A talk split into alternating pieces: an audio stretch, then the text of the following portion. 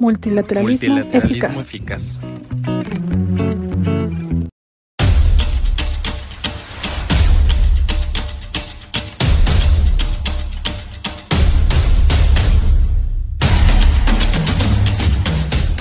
Estamos preparándonos para el Mundial de Fútbol.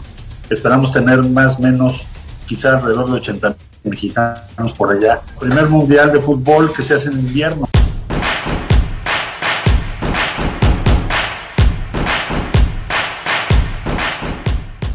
Soy Marta Delgado, subsecretaria para Asuntos Multilaterales y Derechos Humanos de la Secretaría de Relaciones Exteriores de México.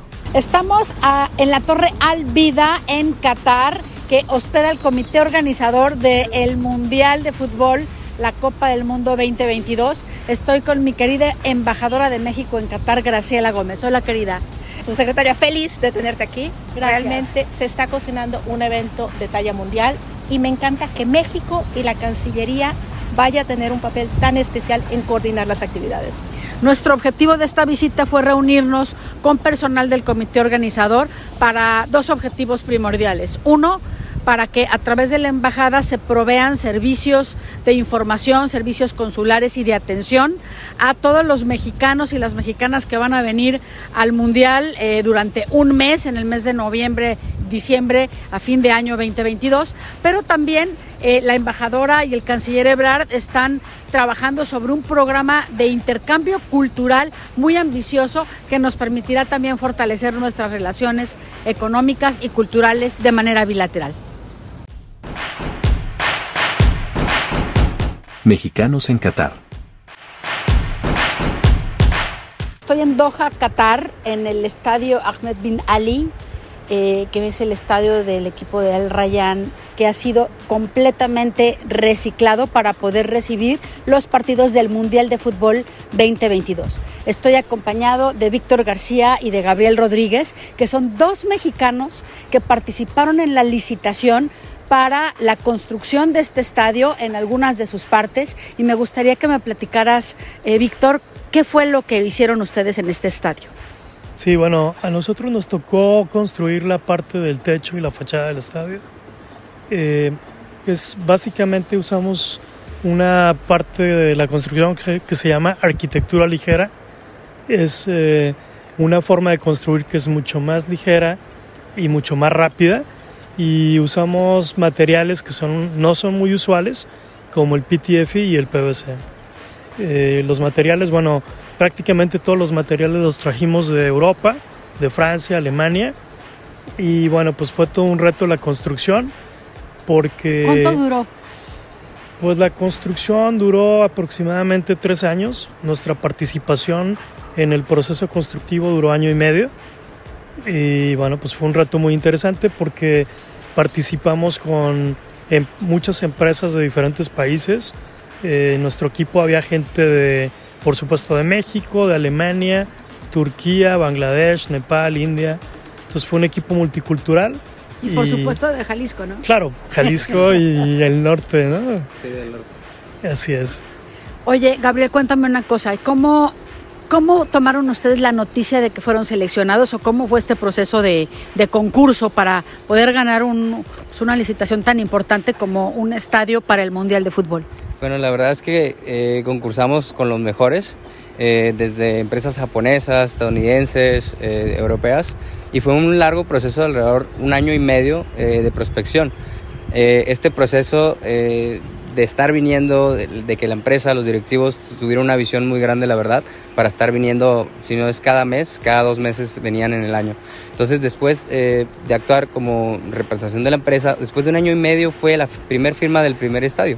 Entonces fue un proceso de estar aquí, hacer relaciones, eh, ya al momento de estar en obra, como lo comenta Víctor, traer, traer y convivir con tantas culturas y tantas nacionalidades, pues teníamos que un poquito orientar a, a, a, a nuestro mismo equipo que venía a, compartir esas experiencias. La verdad es que sí fue un proceso largo, pero bueno, nada imposible, porque sabemos que en México pues tenemos también eh, mucho, mucho que, que ofrecer, ¿no? Y competir, más que nada. Bueno, este es un estadio que puede recibir hasta 40 mil espectadores y que después del Mundial va a ser un poquito reconstruido para dejarlo en 25 mil, porque bueno, va a haber de hecho ocho estadios de esta capacidad en todo Doha. Es muy interesante ver que bueno, el, el pasto eh, obviamente es pasto natural, el pasillo es sintético, pero el pasto es natural y me estaban explicando que para la irrigación de este pasto, eh, este es, eh, se usa una tecnología completamente eh, exclusiva de Qatar, porque bueno, tenemos unos climas muy extremosos acá y tiene un sensor de temperatura que riega automáticamente, le da la humedad al, pasto para mantenerlo siempre verde, pero también tiene un sistema de extracción de agua por si llueve eh, pues que sea, que sea extraída y que no cause inundaciones y que tampoco cause daños y cause voluptuosidades, ¿no? Entonces, eso va a garantizar también una estabilidad pues de todos los campos de fútbol. Esta tecnología es exclusiva de Qatar y miren cómo tenemos aquí unos este pues es un aire acondicionado prácticamente natural. Eh, hay una, toda una arquitectura bioclimática en este estadio que le permite una, un frescor. El Mundial de Fútbol en Qatar se va a desarrollar eh, por primera vez en... Uh, invierno, porque bueno, en este país hace muchísimo calor durante el verano y por eso va a ser durante el mes de noviembre y parte de diciembre.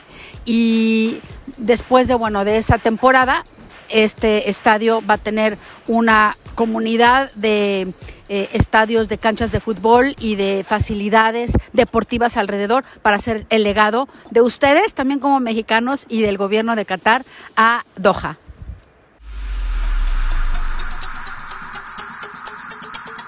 Diplomacia deportiva en el Mundial de Qatar 2022. Estoy con Paulino Robles Gil, agregado cultural y responsable de diplomacia deportiva de nuestra Embajada de México en Qatar. ¿Cómo estás? Muy contento y orgulloso de estar con ustedes, subsecretario. Muchas gracias. Estamos también aquí eh, visitando este estadio de Lusail, en este distrito nuevo que va a ser como la ciudad sustentable eh, de Qatar. Es una ciudad que se está haciendo desde cero, con todos los sistemas de movilidad sustentable, tratamiento de agua, manejo de residuos, eh, movilidad no motorizada. Y me gustaría preguntarte un poco querido Paulino, ¿cómo es que este estadio pues ha sido un poco conceptualizado, su arquitectura y más o menos pues qué se piensa hacer con este estadio? Claro, subsecretaria, bueno, este es muy emblemático porque cristaliza uno de los propósitos de Qatar, que es cómo balancear entre tradición y modernidad.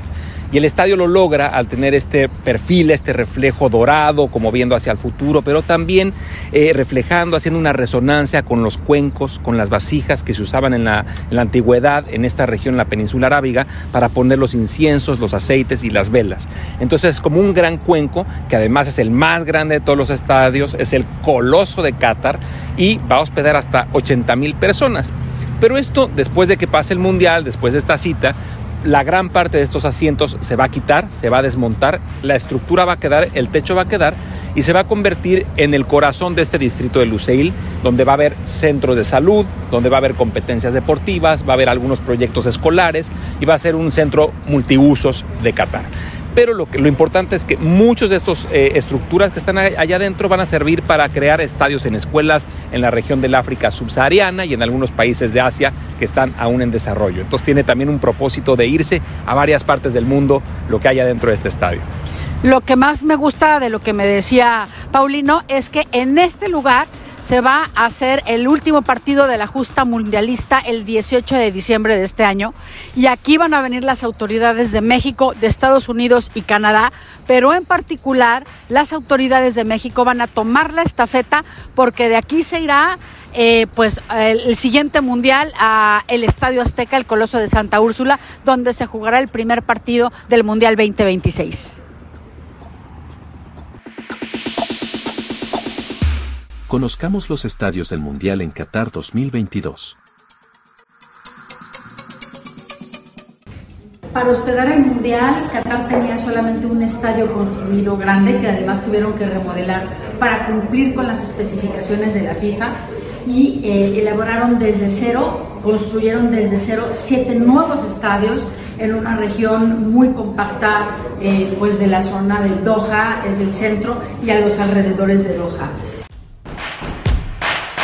Uno de los estadios que se construyeron eh, con la forma de una tienda que pues son muy comunes aquí en, este país, se llama Alcohol, eh, va a poder eh, recibir 60 mil visitantes. El estadio Altumama, inspirado en la jafilla o el gorrito que se ponen los árabes abajo del velo blanco o el velo de blanco con rojo.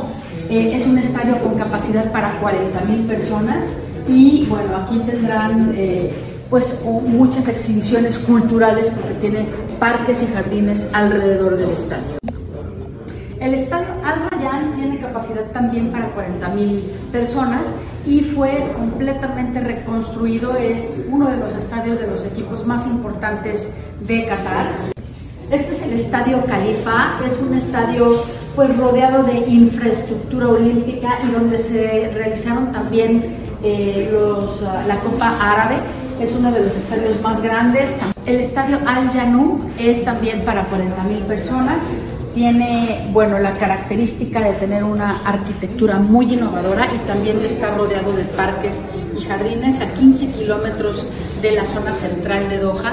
Y finalmente tenemos el estadio Lusail. En este estadio se va a jugar la final de la Copa del Mundo 2022 aquí en Doha.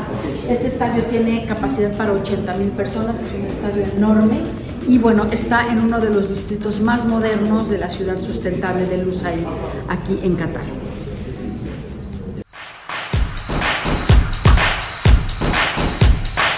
Y estamos aquí en el reloj que marca la cuenta regresiva para el inicio del Mundial de Fútbol 2022 aquí en Qatar. La Copa del Mundo será en 298 días.